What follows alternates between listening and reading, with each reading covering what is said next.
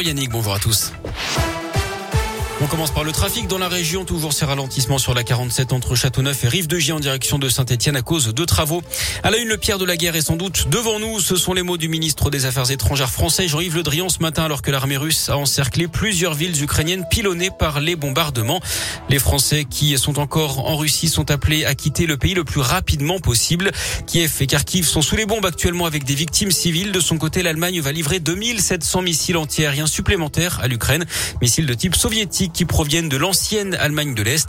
Hier, Emmanuel Macron, lui, s'est adressé aux Français. De profonds changements sont à venir en marge de ce conflit. C'est ce qu'a dit le chef de l'État. Je vous propose de l'écouter. Les équilibres de notre continent, comme plusieurs aspects de notre quotidien, sont d'ores et déjà bouleversés par cette guerre et connaîtront des changements profonds dans les mois qui viennent. Ces événements n'auront pas seulement des conséquences immédiates, ils sont le signal d'un changement d'époque.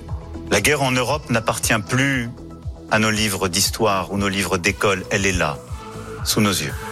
La démocratie n'est plus considérée comme un régime incontestable, elle est remise en cause, sous nos yeux.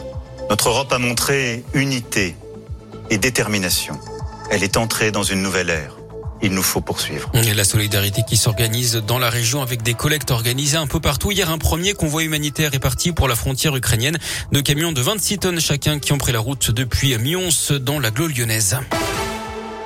Ils sont soupçonnés d'une dizaine de cambriolages dans la région. Quatre hommes originaires de la région lyonnaise ont été entendus par la police lundi. Leurs traces ADN avaient été retrouvées dans un magasin d'optique, puis dans un véhicule près de Rouen, dans la Loire. Ils auraient également sévi en Saône-et-Loire et en Haute-Savoie. Deux d'entre eux auraient reconnu les faits. Ils seront jugés en juin prochain.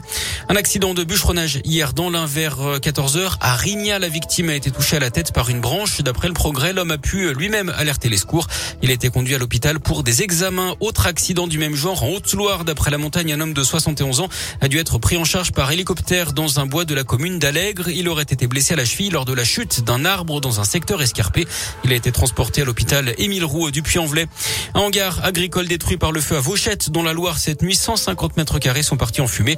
Le feu s'est déclaré aux alentours d'une heure et demie du matin dans la bâtisse abritant des engins agricoles. L'incendie n'a fait aucune victime. En revanche, plusieurs engins ont brûlé. Le feu a été maîtrisé par une vingtaine de pompiers. En sport et en rugby, deux Clermontois dans la liste du 15 de France pour affronter le Pays de Galles le 11 mars dans le tournoi des Six Nations. L'inévitable Damien Penaud et Sipili Falatea. Six joueurs du Loup seront également présents. Bamba, Cretin, Ray, Taofi Fenoua, Kouyou et Barassi. Et puis les sanctions continuent de tomber en marge de la guerre en Ukraine. On apprend ce matin que les athlètes russes et biélorusses sont finalement définitivement exclus des Jeux paralympiques de Pékin. La compétition qui commence dès demain. Merci beaucoup.